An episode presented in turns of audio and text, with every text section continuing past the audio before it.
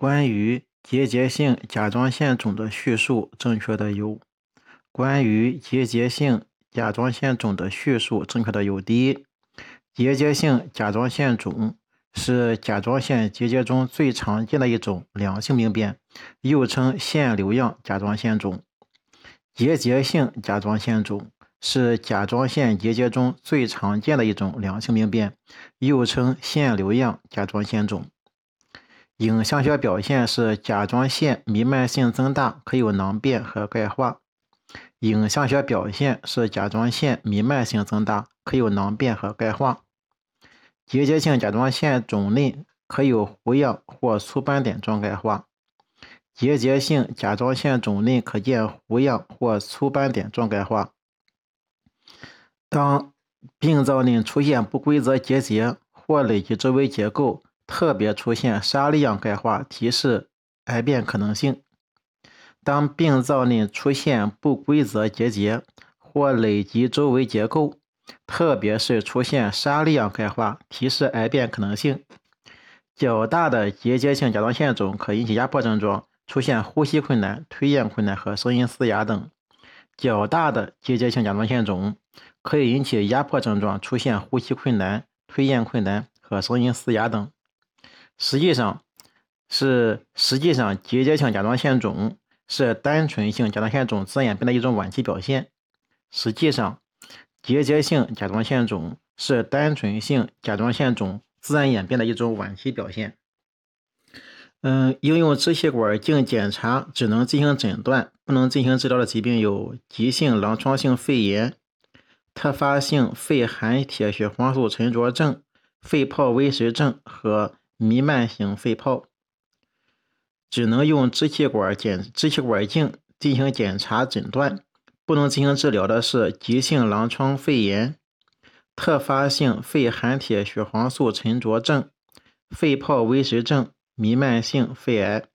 关于肺泡蛋白沉着症是可以进行冲洗的，肺泡蛋白沉着症是可以进行冲洗的。颈动脉海绵窦漏的表现。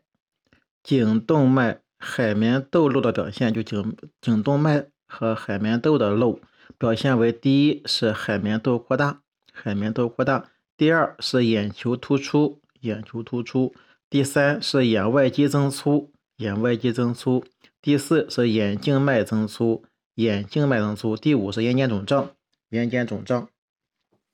颈动脉海绵窦漏表现是眼上静脉增粗。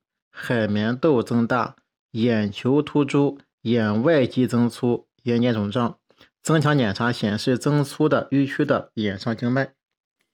栓塞剂通过其他渠道进入非靶血管或组织，造成栓塞的是异位栓塞。栓塞剂通过其他渠道进入非靶血管或组织，造成栓塞的是异位栓塞。支气管扩张。导致支气管动脉破裂，引起出血，出现卡血。只有通过穿刺插管双侧的支气管动脉造影，才能明确出血的原因。支气管扩张导致支气管动脉破裂，引起出血，出现卡血。只有通过穿刺插管双侧的支气管动脉造影，才能明确出血的血管。关于脑内动静脉畸形的诊断要点。关于脑内动静脉畸形的诊断要点：第一是青年人脑出血，青年人脑出血；第二有斑点状的钙化，斑点状钙化；第三增强扫描可以见到增粗迂曲的血管影，增强扫描可见到增粗迂曲的血管影；第四呢是同一部位反复出血，同一部位反复出血。膝关节前后位射片要求清晰可见的结构有哪些呢？就膝关节。前后正位射片需要清晰可见的是股骨远端骨小梁、胫骨近端骨小梁，还有膝关节周围的软组织，看有没有肿胀。一个男性的病例，三十五岁，肩关节有外伤，查体呢，肩关节外形未见异常，上肢上抬活动受限。这个时候，最佳的影像学检查方法是磁共振，看有没有软组织的损伤。没有肺门增大。只表现为肺门密度增高的病变有哪些呢？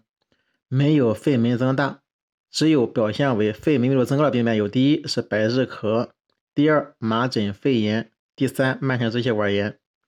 只有肺门增大而没有肺密度增高的病有百日咳、麻疹肺炎、慢性支气管炎等。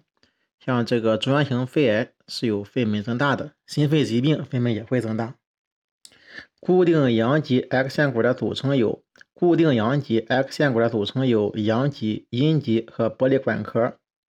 固定阳极 X 线管的组成，固定阳极有阳极固定的 X 线管的组成有阳极、有阴极、有玻璃球管直接罩上去。像阴极包括灯丝，阳极包括接罩。阴极呢有灯丝，阳极有集射罩。影响辐射损伤因素有剂量率、照射方式、照射的部位和范围。影响辐射损伤的因素有剂量率、照射的方式、照射的部位和范围。颈动脉海绵窦络表现是海绵窦扩大、眼球突出、眼外肌增粗、眼静脉增粗、眼睑肿胀。首先看的是海绵窦呢是扩大的，和海绵相连的是眼静脉是增粗的，基本上眼眼外肌也增粗了，就把眼球挤出去了，眼睑呢也会肿胀。关于肾上腺 MR 成像技术，正确的是关于 MR 成像技术需正确的是：第一，肾上腺 SE 序列 T1 项呈中等信号，肾上腺 SE 序列 T1 信项呈中等信号。肾上腺所有两支的粗细不应超过同侧隔角最厚的部分。肾上腺所有两支的粗细不应该超过同侧隔角最厚的地方。第三呢，正常的肾上腺信号强度与肝实质相仿。正常的肾上腺信号强度大约与肝实质相仿。肾上腺在 T1 及 T2 均不使用脂肪抑制技术。肾上腺在 T1 及 T2 均不使用脂肪抑制技术。